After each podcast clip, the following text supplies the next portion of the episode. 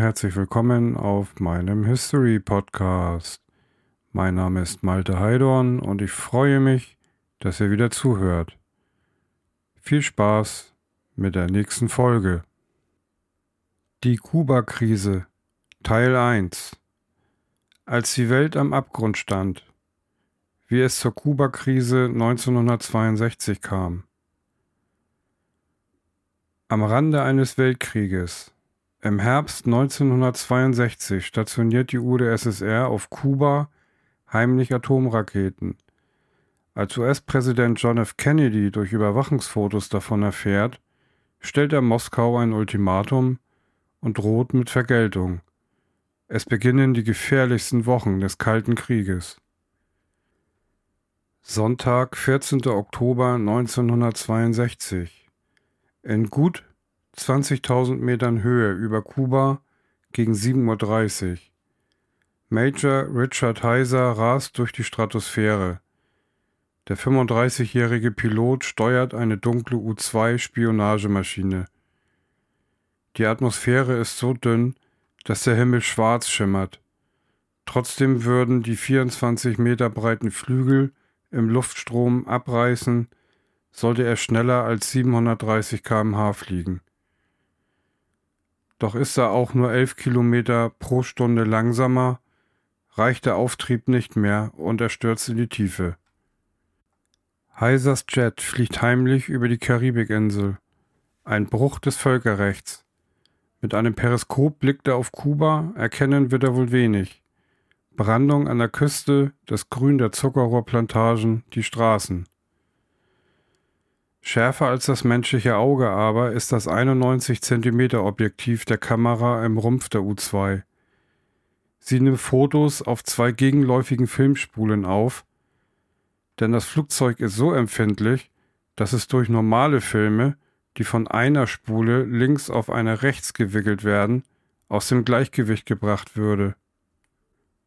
Als Heiser Stunden zuvor in Texas aufgestiegen ist, lautete sein Befehl, Fotos der Region rund um San Cristobal zu machen. In der Regel bereitet ihn ein Major auf seine Missionen vor. Diesmal aber waren es mehrere Generäle. Geheimagenten, so erfährt der Pilot, verdächtigen die Sowjetunion auf Kuba heimlich Atomraketen stationiert zu haben, nur gut 300 Kilometer vor Floridas Küste. Eine Bedrohung, wie es sie in der Geschichte der USA nie zuvor gegeben hat. Die U-2 soll die Raketen entdecken, wenn sie denn existieren. Präsident Kennedy persönlich will diese Fotos sehen. Ungestört zieht Heiser seine Bahn, verlässt dann den kubanischen Luftraum, landet die U-2 in Florida. Die Filme, die Spezialisten aus dem Flugzeug nehmen und zur Auswertung nach Washington schicken, werden die größte Krise des Kalten Krieges auslösen. Vielleicht sogar den gefährlichsten Moment in der Geschichte der Menschheit. Denn nur wenige Stunden nach Heisers Landung bereiten beide Supermächte den Atomkrieg gegeneinander vor.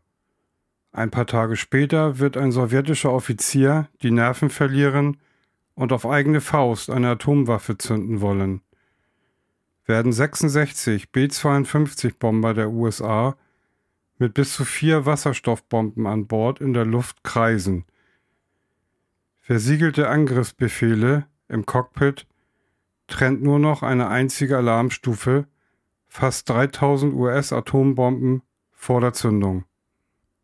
Und Präsident John F. Kennedy sowie seinem Gegenspieler, dem sowjetischen KP-Generalsekretär Nikita Khrushchev, wird beinahe die Kontrolle über ihre Arsenale entgleiten. Seit einer misslungenen Invasion Kubas rund anderthalb Jahre zuvor ist die Karibikinsel zu einem Epizentrum des Kalten Krieges geworden. Gedrängt von der CIA und getrieben von der Sorge des dort herrschenden linksgerichteten Regimes Fidel Castros könnten weitere Staaten in der Region zur Revolution verleiten hatte der neu gewählte US-Präsident John F. Kennedy im Frühjahr 1961 im Geheimen den Sturz Castros beschlossen. Doch die Landung von Truppen in der Schweinebucht im Süden der Insel war desaströs gescheitert. Seither ist Fidel Castro für Kennedy nicht nur ein politisches Problem, er hat vor den Augen der Weltöffentlichkeit gegen ihn verloren. Und vielleicht mehr noch als der Präsident selbst sind sein Bruder auf Rache. Robert F. Kennedy, der Justizminister und mächtigste Einflüsterer des Regierungschefs, erst 36 Jahre alt, klug, aber hitzköpfig. Vielleicht quält ihn den Ungeduldigen nicht so wie das geringe Wissen in Washington über Castros Reich. Anfang 1961 haben die USA ihre Botschaft in Kubas Hauptstadt Havanna geschlossen. Kein Diplomat berichtet seither mehr von der Insel. Von den 28 CIA-Informanten im Land sind nur noch 16 aktiv und auch die melden sich nur unregelmäßig. Dennoch planen die Kennedys eine neue Invasion. Der Präsident lässt Militärs einen Operational Plan, O-Plan, für einen Angriff auf Kuba erstellen, mit Flugzeugträgern, Landungsbooten, Truppen, Fallschirmjägern und Jets.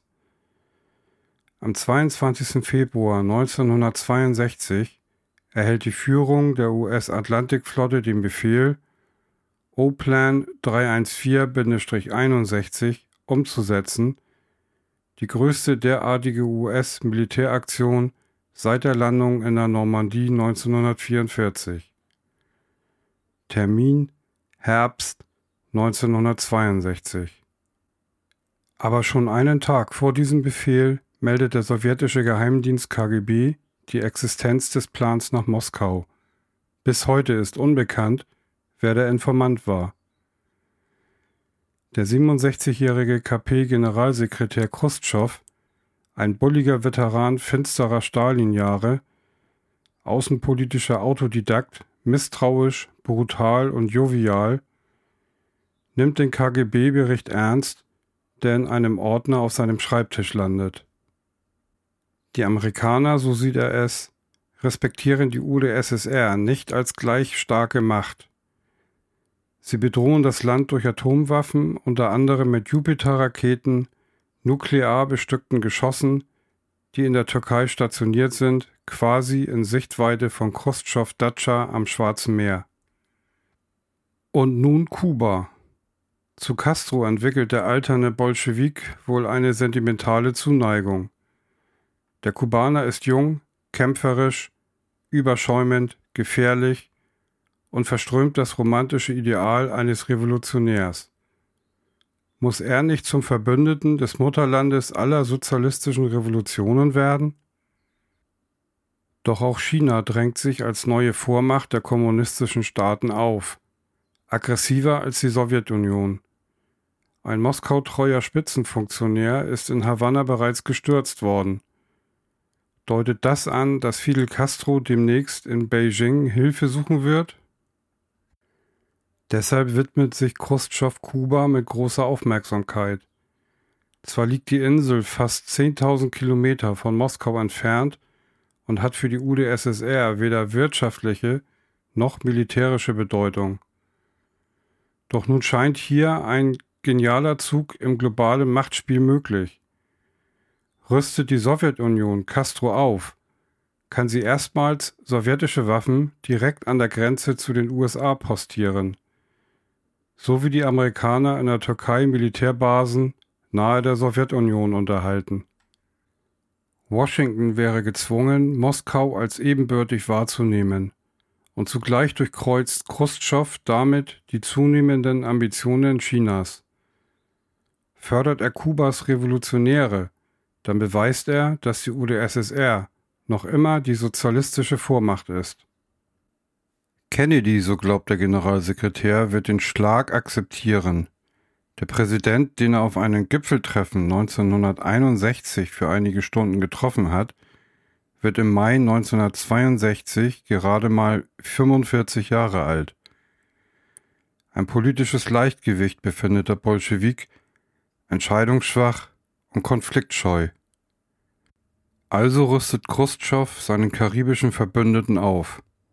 Heimlich schickt die Sowjetunion Militärgerät nach Kuba, 394 Panzer, 41 Düsenjäger vom Typ MiG-15 und MiG-19, dazu Geschütze, Kampfboote sowie mindestens 180 SA-2 Flugabwehrraketen.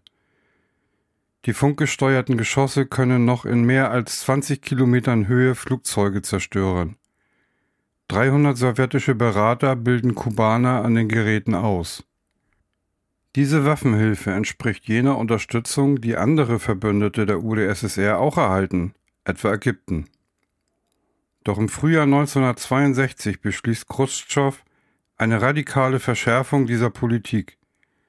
Er will Kuba hochrüsten wie noch keinen anderen befreundeten Staat mit Atomwaffen.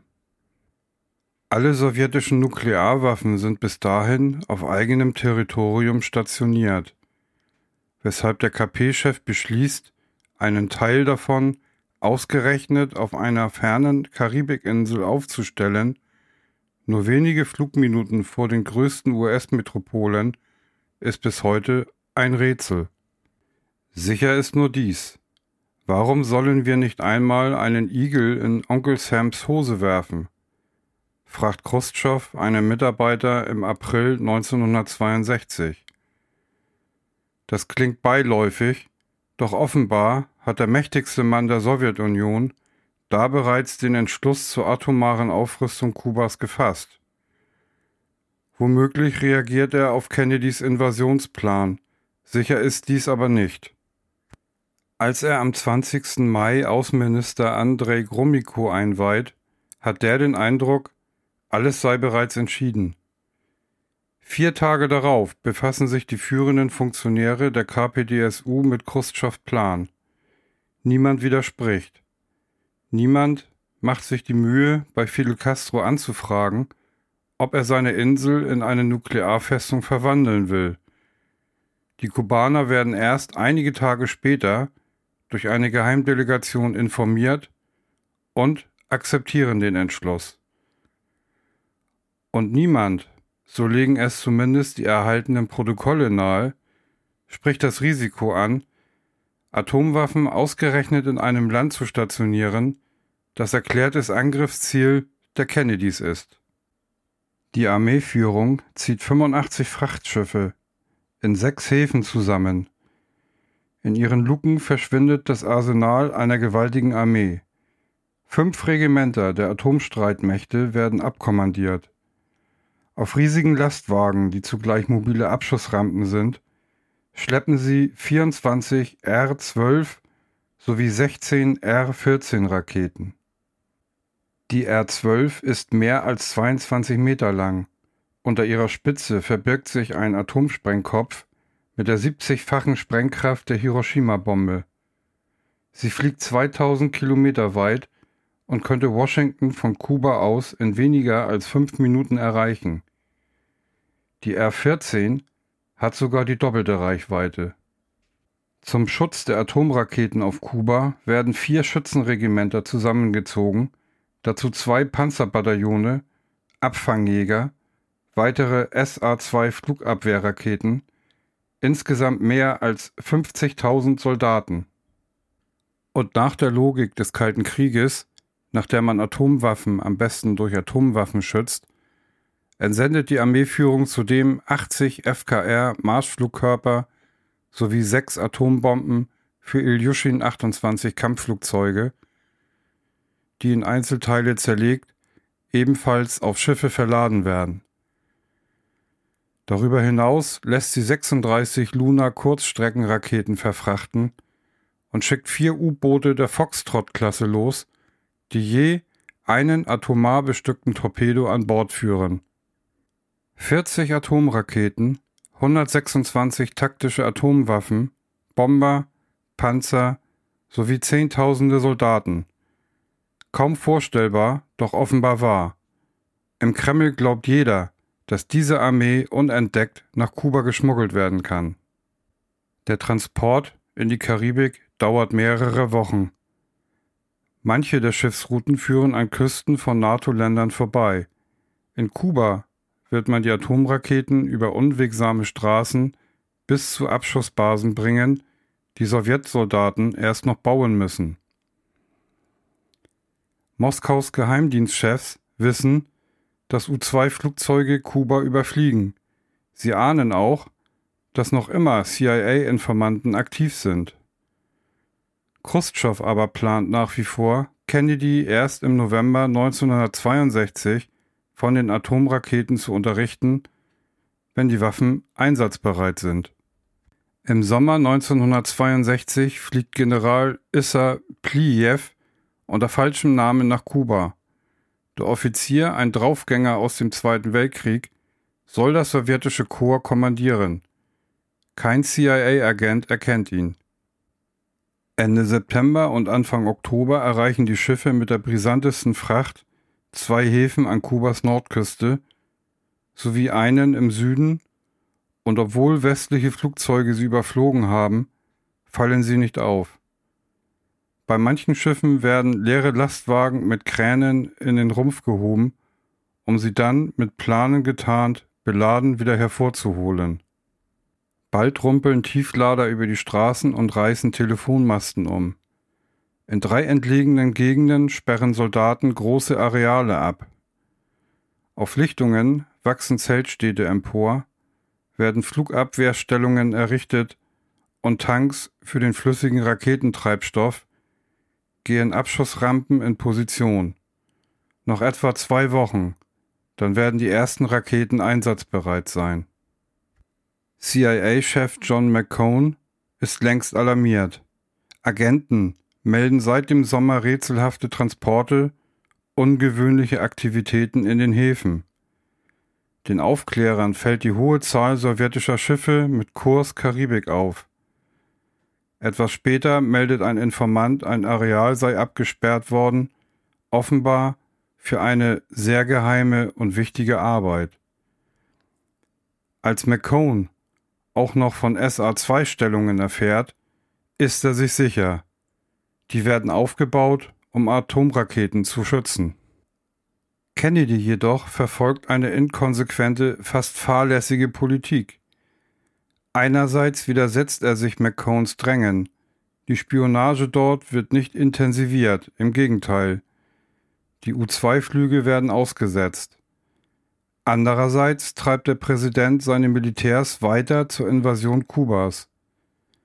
Anfang Oktober kommt es zu mehreren Navy-Manövern in der Karibik, von denen eines Ortsack heißt, Castros Name rückwärts geschrieben.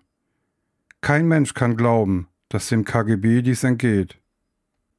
Zudem werden vom 6. Oktober an 100.000 Soldaten in Basen im Südosten der USA verlegt, die Invasionstruppe. Geplanter Angriffstermin 20. Oktober 1962. Der Präsident hat Anfang Oktober aber noch andere Sorgen. In einem Monat sind Kongresswahlen. Kennedy hofft, dass die Demokraten in beiden Häusern ihre Mehrheit halten können, was seine Chancen auf eine Wiederwahl 1964 erhöhen würde. Jede Krise, zumal eine in Kuba, käme den Republikanern gelegen, um ihn als schwach vorzuführen. Er geht zudem davon aus, dass ihn Moskau jetzt in Ruhe lassen wird. Anatoli Dobrinin, Botschafter der UdSSR in Washington, hat ihm versichert, Nichts wird unternommen vor der amerikanischen Kongresswahl, was die internationale Lage komplizieren oder die Spannungen zwischen unseren Ländern erhöhen könnte. Dobrinin glaubt dies auch wirklich. Khrushchev hat ihn nicht über die Raketen informiert. Vielleicht also hätte Kennedy tatsächlich alle Warnungen seiner Agenten ignoriert. Vielleicht hätte er sogar am 20. Oktober 1962 eine Invasion Kubas befohlen, einen Angriff, bei dem 100.000 ahnungslose GIs auf 50.000 atomar gerüstete Sowjetsoldaten gestoßen wären, wenn die Kubaner nur geschwiegen hätten. Doch Castro ist inzwischen euphorisch. Nun, so glaubt er, sei er unangreifbar und er lässt es die Welt wissen. Am 8. Oktober verkündet ein kubanischer Politiker vor der UNO Falls Kuba attackiert würde, könnte es zum Ausgangspunkt eines neuen Weltkrieges werden. Denn es habe Waffen, von denen wir wünschen, dass wir sie nie einsetzen müssen. Khrushchev, so ist zu vermuten, dürfte über diese fast unverhüllte nukleare Prahlerei wenig begeistert sein. Kaum 24 Stunden später jedenfalls überzeugen die Berater Präsident Kennedy, Spionageflüge über Kuba wieder zu genehmigen. Und zwar dort, wo Agenten Verdächtiges melden. Bei San Cristobal. Da aber in den Tagen darauf Wolken die Insel verhüllen, steigt Major Hazers U-2 erst am 14. Oktober auf. Montag, 15. Oktober 1962, Washington, D.C. Ein gepanzerter Lastwagen fährt vor dem National Photographic Interpretation Center im Zentrum der Hauptstadt vor. Soldaten laden eine Kunststoffkiste aus. Sie enthält Abzüge der Filme aus Heisers U2. In dem Center wertet die CIA Fotos aus. Dutzende Spezialisten betrachten mit Lupen Abzüge, die von den 45 mal 45 cm großen Negativen gemacht worden sind, lassen Vergrößerungen erstellen, vergleichen Funde auf den Bildern mit bereits identifizierten Objekten. Die Schwarz-Weiß-Fotos zeigen Lastwagen und Zeltstädte im Wald bei San Cristobal und auf Lichtungen längliche Objekte. Die Analysten schätzen Länge und Breite dieser Gegenstände, schlagen dann in Katalogen mit Aufnahmen sowjetischen Militärgeräts nach. Einige Fotos sind bei Paraden in Moskau aufgenommen worden. Dort rollen auf Tiefladern R-14 Raketen und die, da sind sich die Spezialisten schließlich sicher, haben sie soeben in den Wäldern Kubas entdeckt. Gegen 21 Uhr wird der nationale Sicherheitsberater Mac George Bundy, ein früherer Harvard-Professor, bei einem Dinner gestört und darüber informiert, dass 450 Kilometer vor Miami sowjetische Atomraketen stehen. Bundy kontaktiert die Spitze der CIA sowie Verteidigungsminister Robert McNamara und Außenminister Dean Rusk, nicht aber Kennedy. Der Präsident hat den Abend zunächst im Weißen Haus mit seinem Vater verbracht. Bundy wird später sagen, er wollte zu diesem Zeitpunkt den Präsidenten nicht mehr behelligen, weil er ihm vor den bevorstehenden dramatischen Tagen etwas Schlaf gönnen wollte. Möglich aber auch, dass er seinen Präsidenten nicht zu stören wagt, weil der die Nacht mit einer Geliebten verbringt. Dienstag, 16. Oktober, Weißes Haus, 8.45 Uhr. Kennedy sitzt in seinem Schlafzimmer auf der Bettkante, um sich Zeitungen und Papiere. Mac George Bundy tritt ein und zeigt die Bilder der U-2. Mr. President, sagt er, wir haben nun harte fotografische Beweise, dass die Russen offensive Raketen in Kuba haben. Der Präsident ruft seinen Bruder im Justizministerium an. Wir haben Ärger, ich will dich hier haben. Und zu Bandi gewandt, wir werden sie bombardieren müssen. Kabinettroom 11.45 Uhr. Dieser Raum im Weißen Haus ist länglich geschnitten, hat hohe Fenster an einer Front und an der Schmalseite einen Kamin, auf dessen Gesims das Modell eines Rahseglers steht. An der Wand ein Porträt George Washingtons, daneben eine Büste Lincolns. Zudem befinden sich in dem Raum ein Tisch, Lederstühle, Aschenbecher und zwei versteckte Mikrofone. Kennedy hat den Cabinet Room, wie auch sein Büro, das Oval Office, mit Tonbandgeräten ausstatten lassen, die er heimlich aktivieren kann. Nur sein Bruder Robert weiß davon. Nun sitzt der Präsident an der Längsseite des Tisches, ein Fenster im Rücken, und betätigt ungesehen den Schalter der Anlage, ein Aufnahmegerät läuft mit. Er versammelt nicht sein Kabinett, sondern eine Gruppe von gut einem Dutzend Vertrauten. Dazu gehören sein Bruder, Bundy, McNamara, Außenminister Rusk, Generalstabschef Maxwell Taylor sowie Diplomaten, Vertreter der CIA und Kennedys Redenschreiber Theodore Sorensen. EXCOM wird dieses informelle, in der Verfassung nicht vorgesehene Gremium bald genannt. Executive Committee of the National Security Council. Ein CIA-Mann präsentiert die Fotos. Experten glauben, 16 Raketen identifizieren zu können. R-14 und R-16. Sind die abschussbereit? fragt Kennedy. Nein, Sir. Wie lange haben wir? Schweigen. Schließlich sagt der stellvertretende CIA-Direktor, zwei Wochen, vielleicht eine. Kennedy macht klar, dass er eine Stationierung der Raketen nicht akzeptieren wird. Militärisch nicht, weil die UdSSR damit die USA überfallartig angreifen könnte. Außenpolitisch nicht, weil die Hinnahme einer solchen Provokation die Stellung der USA erschüttern würde. Und innenpolitisch nicht, weil die Republikaner ihn gnadenlos attackieren würden. Schnell entwickeln die Berater vier Szenarien, wie die USA auf die Stationierung reagieren könnten. Erstens ein gezielter US-Luftangriff auf die nun in Washington bekannten Raketenstellungen auf Kuba.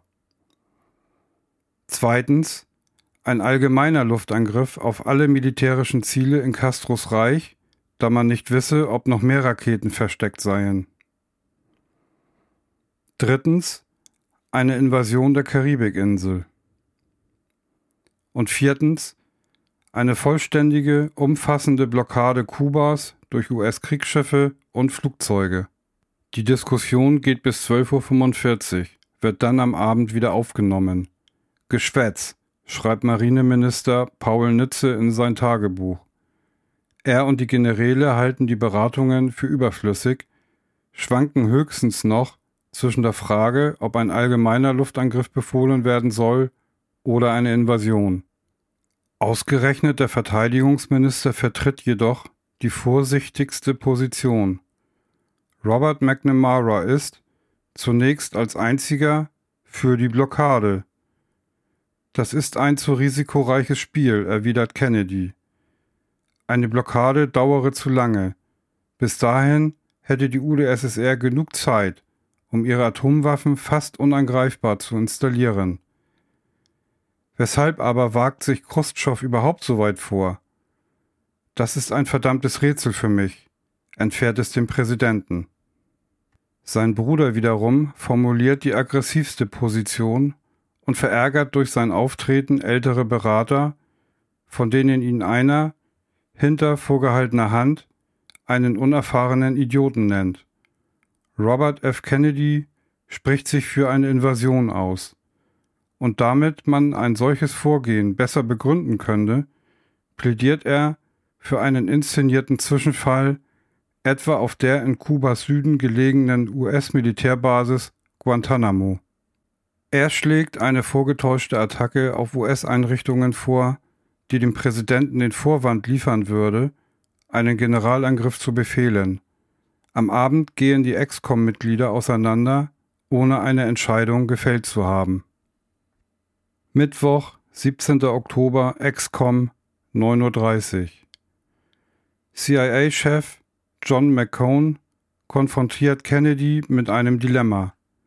Jeder Überfall auf Kuba ohne Vorwarnung sei ein Pearl Harbor, ein moralisch verheerender Überfall wie 1941 der japanischen Überraschungsangriff auf die USA. Kennedy würde nicht besser dastehen, als einer der Aggressoren des Zweiten Weltkrieges. Trotzdem erlaubt der Präsident CIA-Agenten nun, Chaos auf Kuba zu provozieren. Zu den Sabotageunternehmen, denen er zustimmt, gehören ein Granatenangriff auf die chinesische Botschaft, Unterwasserhaftminen an Ostblockschiffen in kubanischen Häfen sowie Feuerüberfälle auf sowjetische Luftabwehrstellungen doch wird keine dieser Ideen hier umgesetzt. Damit kein Journalist misstrauisch wird, absolviert Kennedy danach sein Tagesprogramm.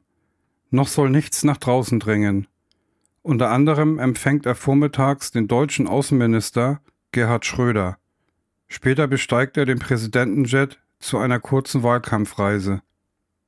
Air Force Base Andrews, 21.30 Uhr.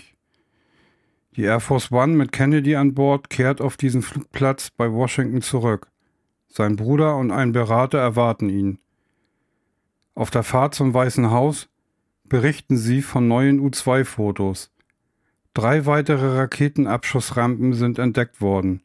Niemand weiß, wie viele Geschosse insgesamt auf der Insel lagern und ob nicht noch mehr auf sowjetischen Schiffen unterwegs sind. Dann zeigt Robert seinem Bruder eine Karte, auf der die Aktionsradien der Atomraketen eingezeichnet sind. Danach sind fast alle US-Metropolen gefährdet, zudem alle bedeutenden Städte Lateinamerikas. Der Präsident muss jetzt den Eindruck gewinnen, dass der gesamte Doppelkontinent bedroht ist, aber noch immer trifft er keine Entscheidung. Donnerstag, 18. Oktober, XCOM 11 Uhr. Raketenbasen scheinen überall aufzublühen wie Masern, stöhnt Außenminister Dean Rusk, als er neue Aufklärungsfotos von Kuba sieht. Generalstabschef Taylor, der noch zwei Tage zuvor einen Luftschlag befürwortet hat, rät nun davon ab. Zu viele Basen könnten unentdeckt bleiben. Wir halten nichts anderes als eine volle Invasion für eine militärische Option, erklärt er den konsternierten Kennedy. Der wendet sich an General Curtis LeMay, den Oberkommandierenden der US Air Force, einen Veteranen des Bombenkrieges auf Deutschland und Japan. Wie werden die Russen auf Luftangriffe reagieren? fragt er. Sie werden nichts tun, antwortet LeMay. Kennedy ist fassungslos. Versuchen Sie mir weiszumachen, Sie lassen uns Ihre Basen bombardieren und viele Russen töten, und dann tun Sie nichts? Wenn Sie nichts auf Kuba unternehmen, dann werden Sie sicherlich etwas in Berlin unternehmen. Später gesteht Kennedy einem Vertrauten, wenn wir den Generälen zuhören würden und täten, was sie uns tun lassen wollen, wäre später von uns keiner mehr am Leben, der ihnen sagen könnte, dass sie falsch gelegen haben. Etwa zur gleichen Zeit ruft ein wütender LeMay anderen Generälen zu, werden wir wirklich je etwas anderes unternehmen, als zu reden? Aber was ist die Alternative zu einem Angriff? Lulline Thompson, der frühere US-Botschafter in Moskau, schlägt erneut eine Blockade vor, verbunden mit einer Aufforderung an Khrushchev, die Raketen abzuziehen. Es wäre eine Art Ultimatum vor einem Krieg. Beide Kennedys sind dagegen. Die Blockade komme zu spät für die Raketen, die bereits auf Kuba installiert sind. Außerdem könne es auf hoher See zu Kämpfen kommen, die leicht außer Kontrolle geraten. Weißes Haus, Oval Office, 17 Uhr. Kennedy hat die neuesten U-2-Fotos in der mittleren Schublade seines Schreibtisches liegen. Er erwartet den sowjetischen Außenminister Andrei Gromyko, der sich schon vor Monaten zu einem Besuch angekündigt hat. Wird Gromyko die Existenz der Raketen enthüllen? wird er endlich klarstellen, was Khrushchev eigentlich bezweckt? Der verschlossene Russe betritt den Raum. Gromyko weiß nicht, dass die Amerikaner Moskau längst auf die Spur gekommen sind.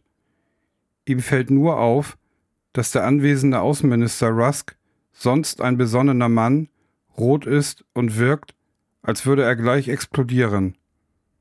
Gromyko redet Unverbindliches, meist über West-Berlin. Zu Kuba sagt er nur, dass die sowjetischen Waffen dort in keiner Weise offensiv sind. Kennedy erwidert, dass im Falle der Stationierung offensiver Waffen der ernsteste Fall eintreten würde. Gromyko schweigt. Er hat mir mehr unverschämte Lügen in so kurzer Zeit erzählt, als ich je zuvor gehört habe, tobt Kennedy, nachdem Gromyko das Oval Office verlassen hat. Andererseits wird ihm klar, dass er soeben einen Vorteil errungen hat. Wenn die UdSSR nicht in absehbarer Zeit die Existenz der Raketen bekannt gibt, überlässt sie die Initiative den USA. Kennedy wird die Diskussion der Weltöffentlichkeit bestimmen können. Und tatsächlich, Gromyko inzwischen bei Dobrinin in der Botschaft, glaubt, dass die US-Regierung noch immer ahnungslos ist. Situation insgesamt günstig, telegrafiert er zum Kreml.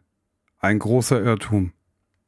Freitag, 19. Oktober, Weißes Haus, 10.35 Uhr.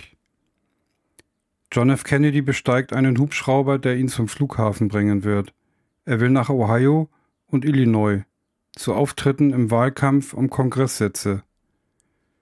Zuvor hat er Sicherheitsberater Bundy und Generalstabschef Taylor empfangen.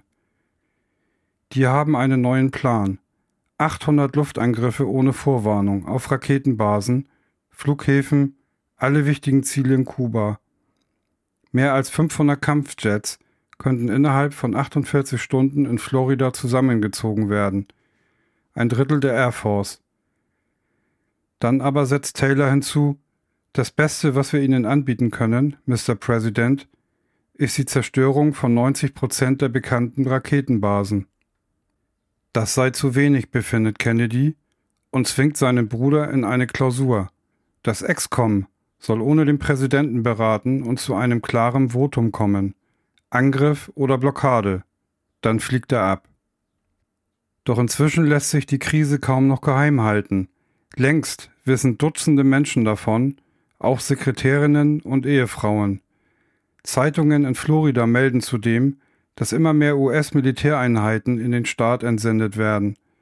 Als Kennedy von einem Reporter gefragt wird, ob in Florida Fallschirmjäger für einen Angriff auf Kuba bereitstünden, verneint er. Während Kennedy im Mittleren Westen weilt, treffen sich die Ex-Com-Mitglieder im Außenministerium. Die erste Frage, die sie klären, brauchen wir eine offizielle Kriegserklärung durch den US-Kongress. Nein, befindet einer von Robert Kennedys Beratern aus dem Justizministerium. Der Präsident könne jede Attacke auf Kuba als Selbstverteidigung darstellen. In den Stunden danach jedoch vollzieht ausgerechnet Robert Kennedy, vor zwei Tagen noch der Hardliner der Runde, eine dramatische Wende. Das Argument vom neuen Pearl Harbor hat gewirkt. Nun ist er gegen einen hinterhältigen Angriff und für eine Blockade. Bis zum Abend kann er einige Excom-Mitglieder überzeugen. Andere wie General Taylor und McGeorge Bundy drängen zwar weiterhin auf einen raschen Luftangriff, dennoch glaubt Robert offenbar, er habe, wie so oft, für seinen Bruder wieder einmal eine Mehrheit organisiert. Das Excom sei jetzt für eine Blockade. Samstag, 20. Oktober, Chicago, morgens. Der Präsident hat die Nacht im Hotel verbracht, nun ruft sein Bruder an. Im Excom werde es einen Konsens geben. Er müsse sofort zurückkehren. John F. Kennedy lässt unter den Reportern verbreiten, er habe eine Erkältung, um den Abbruch seiner Wahlkampfreise zu rechtfertigen. Er trägt auf dem Weg zum Flughafen einen Hut, um krank zu wirken. Während er nach Washington zurückfliegt, funkt der Generalstab an alle US-Kommandeure, das Ausmaß an Spannungen auf Kuba könnte zu militärischen Aktionen führen. Taylor erklärt den Generälen sogar, Kennedy werde möglicherweise Kuba bereits morgen schlagen. Weißes Haus, 13.30 Uhr. Nach seiner Rückkehr entspannt sich der Präsident schwimmend im Pool, sein Bruder sitzt am Beckenrand und erklärt, die Mehrheit im Excom sei nun für eine Blockade. Nur solle man sie Quarantäne nennen, denn Blockade ist ein im Völkerrecht definierter Begriff für einen kriegerischen Akt. Kurz darauf sitzt Kennedy im Oval Office, auf seinem Schreibtisch der neueste Lagebericht der CIA. Fünf maschinengeschriebene Seiten, doppelter Zeilenabstand mit einer deprimierenden Neuigkeit. Mindestens acht sowjetische Atomraketen sind bereits einsatzbereit. Erst jetzt entscheidet er sich endgültig für die Blockade. Jeder militärische Überraschungsschlag könnte schnell zum Atomkrieg führen. Davor schreckt er zurück. Auf der Excom-Sitzung, die um 14.30 Uhr beginnt, legt er fest, er wird in zwei Tagen in einer TV-Rede die Nation über die Existenz der Waffen informieren. Er wird eine Blockade Kubas verkünden. Und er wird Khrushchev zum Abzug der Waffen auffordern. Dann liegt die Initiative beim Kreml. Gibt Moskau nicht nach, wird Kennedy eine Invasion befehlen. Ich weiß, dass Sie und Ihre Kollegen unglücklich mit dieser Entscheidung sind, aber ich verlasse mich darauf, dass Sie mich unterstützen, bemerkt er zu General Taylor. Wir sind gegen diese Entscheidung, gesteht der Generalstabschef, der lieber einen Luftangriff angeordnet hätte, aber wir werden sie voll und ganz unterstützen. Sonntag, 21. Oktober, Weißes Haus, morgens. Nachdem Kennedy und seine Frau die katholische Messe in der Kirche besucht haben, bereitet er sich mit einigen Beratern auf die Fragen vor, die ihm Journalisten nach seiner Rede stellen könnten. Die Washington Post bringt an diesem Tag die Schlagzeile Verlegung der Marines in den Süden hängt mit Krise in Kuba zusammen. Diese Stadt ist ein Sieb, klagt Kennedy daraufhin. Er will der Nation die Lage persönlich verkünden, denn dann erscheint er souveräner, als wenn er etwas zugibt, was bereits die Zeitungen gemeldet haben. Und er will seinen Kontrahenten im Kreml keine Vorwandzeit geben. Khrushchev soll von der Blockade überrascht werden. Deshalb ruft Kennedy die Herausgeber der New York Times und der Washington Post an und erreicht, dass sie für 24 Stunden auf weitere Schlagzeilen zum Thema Kuba verzichten. Zugleich fahren Spitzenbeamte des Außenministeriums in auffälligen Limousinen beim Weißen Haus vor. Die Spezialisten für Deutschland, den Nahen und Fernen Osten. Drinnen sitzen sie untätig in Büros. Diese Scharade soll Reportern glauben lassen, dem Präsidenten bereiteten ganz andere Weltgegenden große Sorgen. An diesem Tag, das lassen Bemerkungen gegenüber Mitarbeitern vermuten, kommen die zwei Kennedys unabhängig voneinander auf die gleiche Idee. Khrushchev im Tausch gegen das Ende der Raketen auf Kuba den Abzug der Jupiter-Raketen in der Türkei anzubieten. Eine Strategie mit erheblichen Risiken. Der KP-Chef könnte diesen Vorschlag als Zeichen von Schwäche deuten, als Indiz dafür, dass Kennedy vor einer Eskalation zurückschreckt und gerade deshalb hart bleiben und die Raketen auf Kuba lassen. Und er führe die türkische Regierung von dem Angebot, wirkte das, als opferten die USA die Sicherheit eines NATO-Verbündeten, sobald sie selbst bedroht seien. Das könnte das westliche Militärbündnis zerreißen. Zudem würden die Republikaner diese Schwäche geißeln. An diesem Sonntag jedenfalls schlägt keiner der Brüder in der Excom-Sitzung ein solches Angebot vor. Montag, 22. Oktober, Kuba. Von der US-Militärbasis Guantanamo werden 2810 Frauen und Kinder von Soldaten sowie Zivilisten mit Flugzeugen und Schiffen evakuiert. 6000 einsatzbereite GIs bleiben zurück. Weißes Haus, Nachmittag. Kennedy erfährt von CIA-Chef McCone, dass vier Sowjet-U-Boote mit Kurs Kuba geordet worden seien.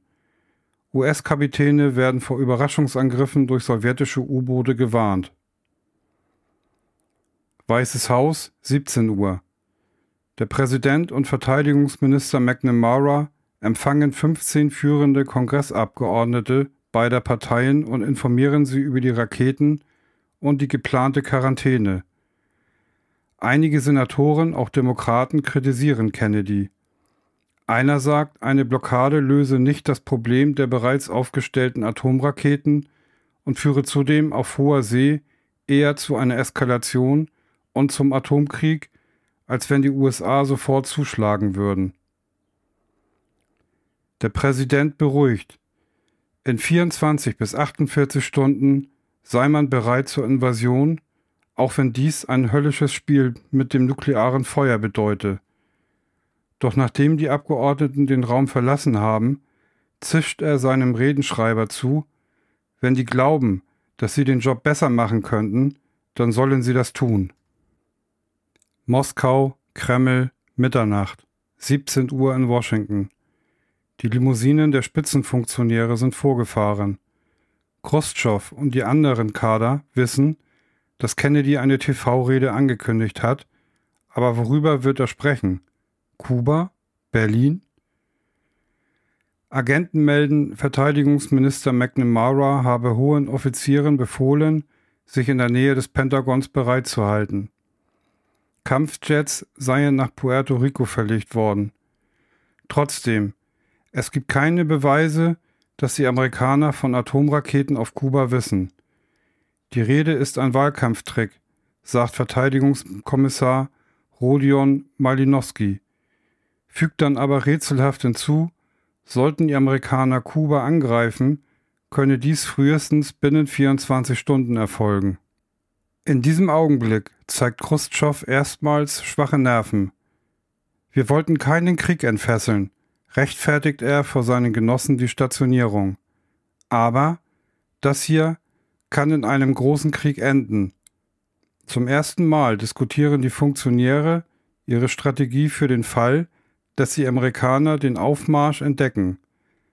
Sie telegrafieren an General Pliev auf Kuba, alle Kräfte in Alarmbereitschaft zu versetzen. Soll Pliev auch die Kurzstrecken-Atomwaffen nach eigenem Ermessen aktivieren? Lange Diskussion. Schließlich setzt sich Malinowski durch, der fürchtet, dass dem Kreml die Situation entgleitet. Pliev wird befohlen, die Atomwaffen nur nach klarem Befehl aus Moskau abzufeuern. Dann warten die Genossen auf Kennedys Rede. Washington, Außenministerium, 18 Uhr. Botschafter Dobrinin wird einbestellt. Er lächelt wartenden Reportern zu, verschwindet in einem Büro und kehrt nach kurzer Zeit erschüttert zurück. Er sieht krank aus, bemerkt ein Journalist.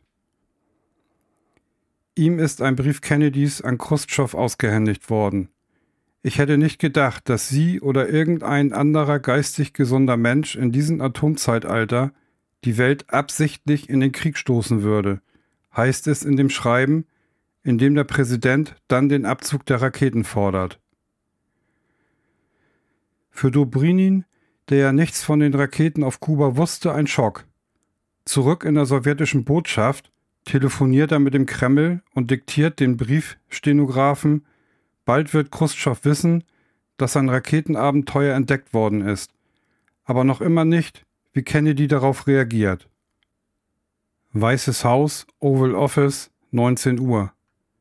Die Kameras laufen, mehr als 100 Millionen Amerikaner sehen den Präsidenten am Schreibtisch sitzen.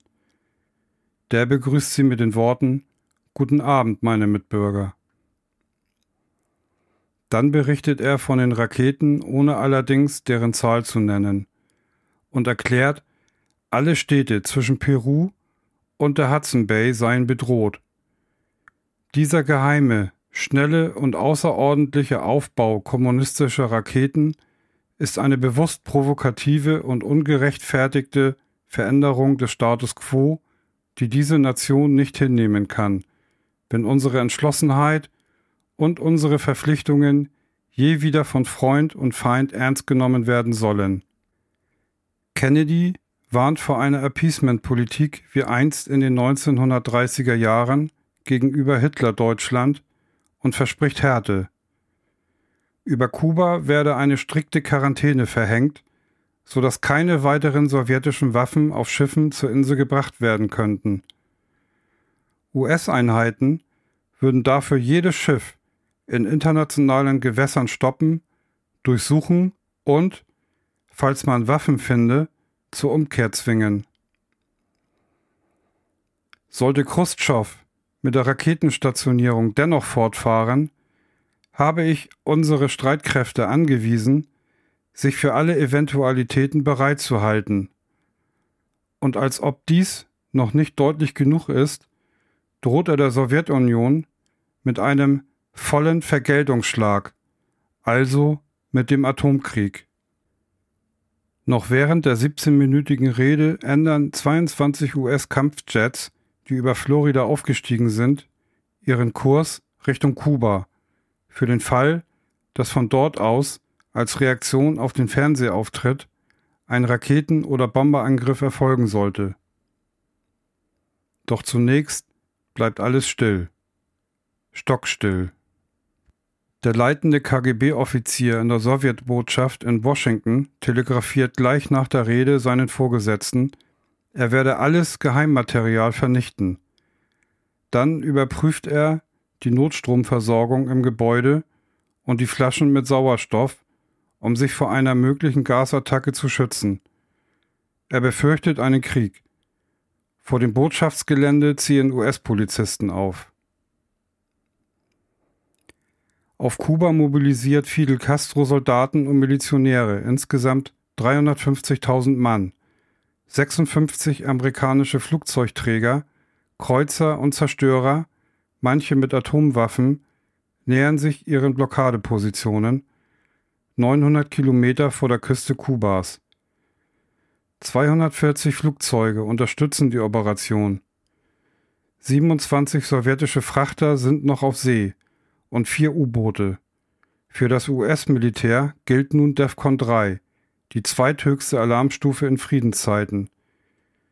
Mehr als 200 Interkontinentalraketen werden in ihren Bunkern im Mittleren Westen einsatzbereit gemacht.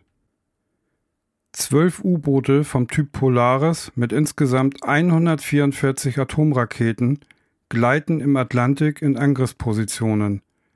628 kleinere Bomber mit 2026 Atombomben stehen auf Basen von Japan bis Großbritannien startbereit.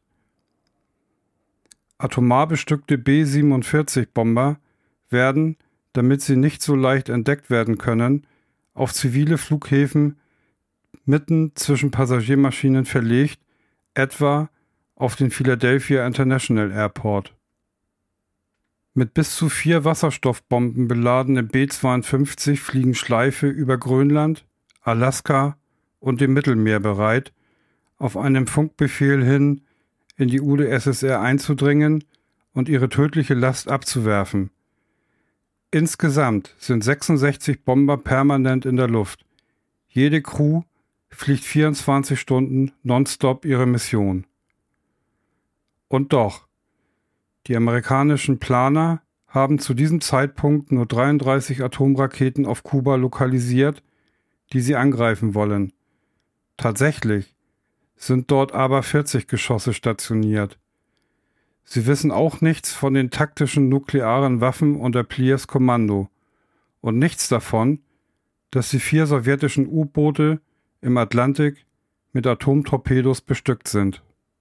So, meine Lieben, das war Teil 1 der Geschichte zur Kuba-Krise 1962. Bis demnächst zum zweiten Teil.